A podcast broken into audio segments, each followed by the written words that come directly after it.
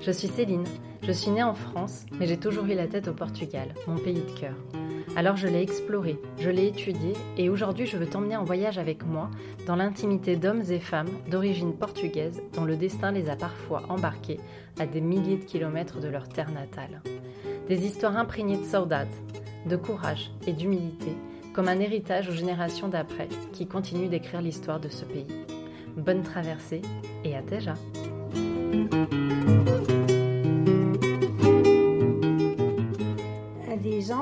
Été travailler dans, pour une dame qui en avait quatre enfants et qui avait des vaches.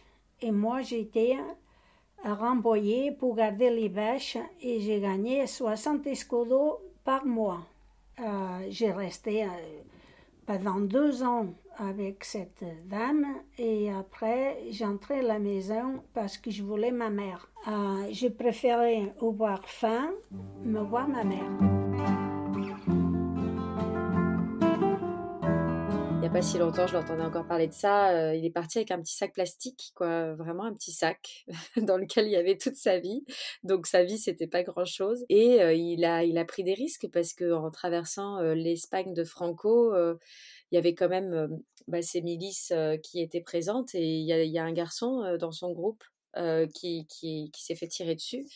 Euh, et voilà, donc il raconte comment il a dû se cacher euh, dans une sorte de maquis avec son petit sac plastique, traverser l'Espagne qui, qui était dangereuse. Il a, il a réussi à arriver en France et, il raconte souvent aussi euh, le train qu'il a, qui le fait arriver à la gare d'Austerlitz. Je crois que les Portugais, enfin, on arrivait, ils arrivaient tous par cette gare et il arrive avec son petit sac. Il sait pas parler un mot de français et il me, il me raconte qu'il a quand même passé sa première nuit dehors à dormir sur un banc parce que il, voilà, il, arrive, il avait juste une adresse sur un petit bout de papier de, d'un cousin portugais qui devait l'accueillir, mais il savait pas aller jusqu'à cette adresse et c'est seulement le lendemain, après cette nuit sur un banc, où il a vu un monsieur passer dans la rue, une sorte de moustachu qui, qui, ressemblait à un portugais. Et il s'est dit, ouh, celui-là, à mon avis, il est portugais. Et donc il l'a il l'a approché, il lui a parlé portugais. Et effectivement, c'était un portugais qui a pu euh, lui expliquer comment euh, rejoindre euh, le quartier de la Boissière à Montreuil. Et donc il a pu rejoindre euh, je crois que c'était même pas des cousins, c'était juste des gens du village, voilà, qui, allaient l'accueillir et l'aider euh, dans ses premiers pas. Mon père, il tout de suite, mais ça intéresse qui? Ça intéresse personne, etc. Et c'est drôle parce que là, on se rend compte que si, ça intéresse énormément de gens, énormément de gens, et tout simplement parce que ça permet de discuter. Moi, je pense qu'il y a énormément de familles portugaises euh, avec qui, qui ont du mal à avoir des informations. Et les, parents, les grands-parents euh, bah, racontent ce qu'ils ont envie de raconter. Mais des fois, ce qu'on aimerait entendre, c'est les choses qu'ils n'ont pas envie de raconter. Alors c'est sûr, ça peut être douloureux, ça peut être difficile, mais, c'est tellement enrichissant. C'est enrichissant euh, parce que tout simplement, c'est euh, c'est important de savoir. C'est important de savoir. Après, si les gens ne veulent pas raconter, ça sert à rien de forcer, on ne va pas les forcer. Mais ça reste important de savoir. Bon, c'était trop dur de quitter Portugal parce que c'était mon pays et j'aimais bien parce que j'avais toutes mes copines, en sachant que j'ai tout laissé là-bas pour venir avec un homme que je ne connaissais pas trop. J'ai eu de la chance, que mon mari il était trop gentil et machin et tout ça, mais euh, j'ai venu euh, avec une angoisse en disant qu'est-ce qui va se passer? J'étais contente de dire, eh ben, tiens, tu pars en France, euh, tu vas voir qu'une personne pour m'occuper, en sachant que j'ai laissé cinq à la maison. Bon, c'était un bonheur au début. Hein. Mon papa, il était bien triste. Mes frères, j'ai dit même rien parce que quand je me mariais, euh, le petit, il avait 14 ans ou 15 ans. Bon, c'était une horreur. Mais bon. Alors donc, ça veut dire que j'ai tout laissé derrière. Mon Portugal, ma famille, mes, mes collègues, et ma maison, la maison de, de ma grand-mère. Quoi.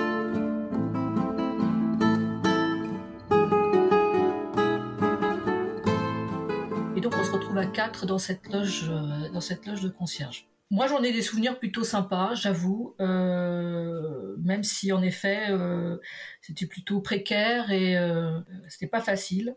Euh, je pense, pour mes parents. Voilà, parce qu'à l'époque, quand tu étais concierge, il fallait, euh, tu étais obligé d'être là euh, non-stop. Tu n'étais pas comme aujourd'hui où il y a des heures, de telle heure à telle heure, la concierge est à telle heure à telle heure. À l'époque, c'était c'était pas comme ça. Donc, tu étais corvéable et étais, tu devais être disponible. parfois, le soir, il est tapé à la porte. Enfin, je veux dire, on était en train de dîner, il tapait le matin très tôt. Enfin, peu importe, c'était comme ça.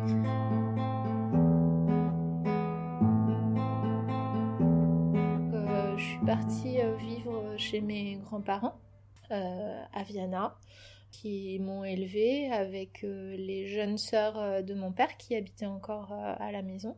Et mes parents ont essayé de, me faire revenir en France à l'âge de deux ans et demi. Et, et ça s'est pas bien passé parce que bah, je les connaissais pas en fait. je les connaissais pas. Il y avait donc ces deux personnes qui étaient mes parents et un bébé. Et donc visiblement voilà, l'acclimatation s'est pas faite et, euh, et euh, mon grand-père me disait toujours que voilà, je voulais plus manger, je parlais plus, etc. Donc il est revenu euh, me chercher.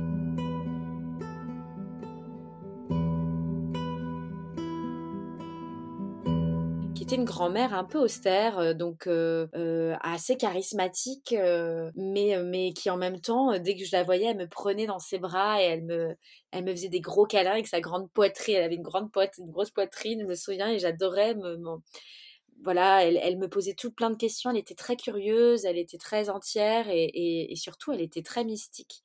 C'est-à-dire qu'elle priait beaucoup. Elle m'a appris à prier. J'allais avec elle à l'église. Et, je me souviens, donc ma mère l'appelait toutes les semaines, évidemment, et, quand on était en France, je l'entendais parler avec ma grand-mère.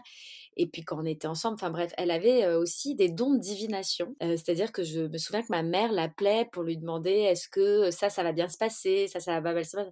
Donc elle n'était pas du tout, comment dire, elle le faisait juste en interne pour, pour, pour ses enfants, pour, pour sa famille. Elle, ne recevait pas des, des gens chez elle, quoi. C'était pas officiel, c'était vraiment un secret de famille.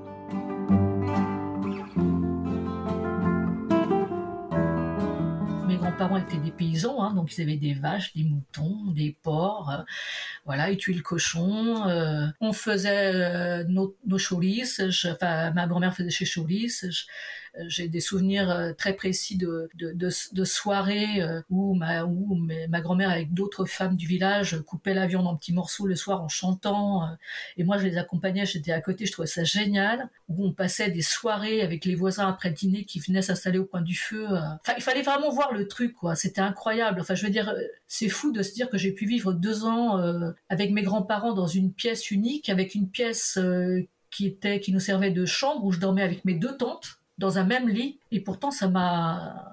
J'étais heureuse, quoi. J'étais heureuse dans cette, euh, dans cette manière de vivre et. Euh, parce qu'il y avait beaucoup d'amour et d'affection là-dedans et. Euh, un long et périlleux trajet en voiture parce que je sais pas ce que les Portugais ont, mais il s'agit d'arriver le plus vite possible.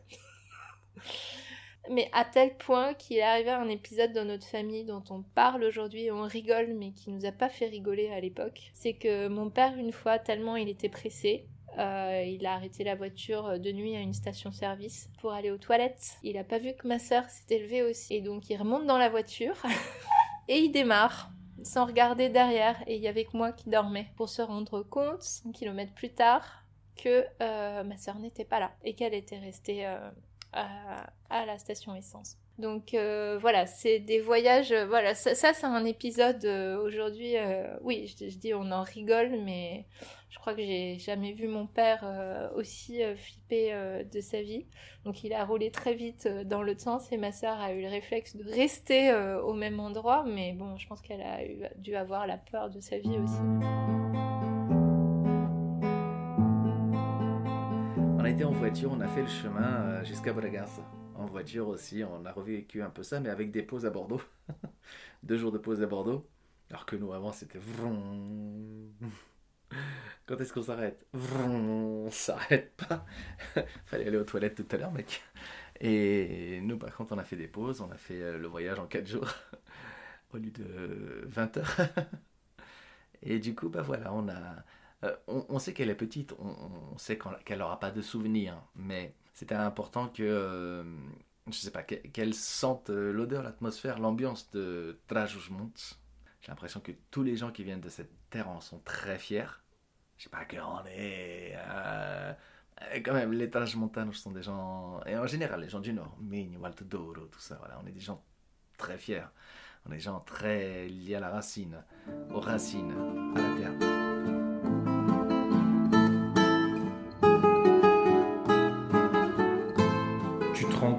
Que quelque part, tu as des, euh, des origines portugaises en parlant avec les autres. Parce que tu te rends compte que tu n'as pas été élevé de la même façon, qu'il y a des évidences qui ne sont pas si évidentes que ça pour les autres. C'est-à-dire que euh, quand j'ai commencé à travailler sur ma bande dessinée qui, euh, qui s'appelle Les Portugais, quand on a travaillé avec Aurélia Ottenwalter qui se fait appeler Chico, il y a des, évidences par exemple sur, sur qu'est-ce que un bijou, le, pain, qu'est-ce que bruzund, qu'est-ce que... Il y a des choses comme ça qui pour moi étaient des évidences et, lui qui comprenait pas forcément. Je lui dis mais si parce qu'il y a ça, etc. Et puis d'un coup on se rend compte qu'on est tous élevés avec, euh, avec cette culture euh, portugaise omniprésente, mais qu'on intègre sans s'en rendre compte en fait quelque part.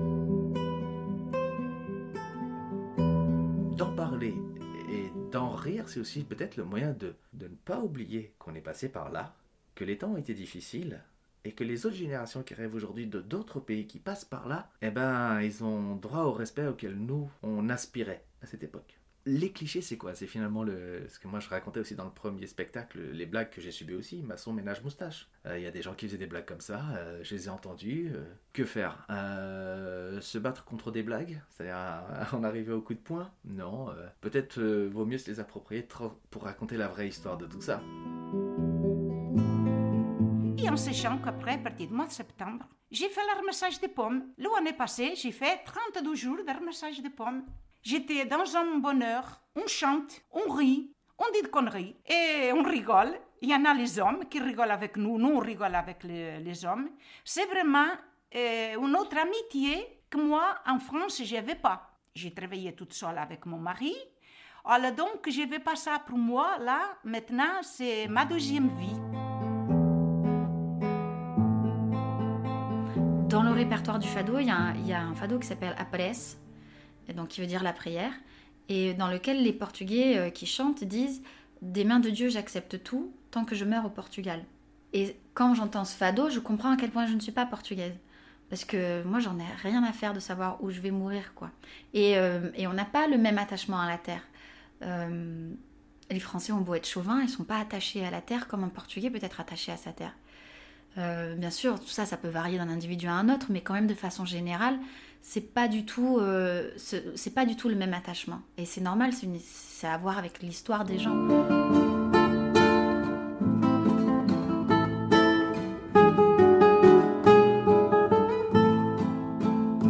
Et voilà, vous venez d'écouter quelques extraits de la saison 1 du podcast Agosto. J'ai eu la joie d'enregistrer les récits d'Almerinda, Sandra, Lizzie, Hilde, Olivier, José, Marie-Yvonne et Christelle. Si vous souhaitez écouter les épisodes en entier, rendez-vous sur le site www.agosto-podcast.com ou sur toutes les plateformes d'écoute en ligne. Enfin, n'hésitez pas à partager et à suivre l'aventure à sur Instagram ou Facebook et à me faire un retour sur votre écoute. À tes brèves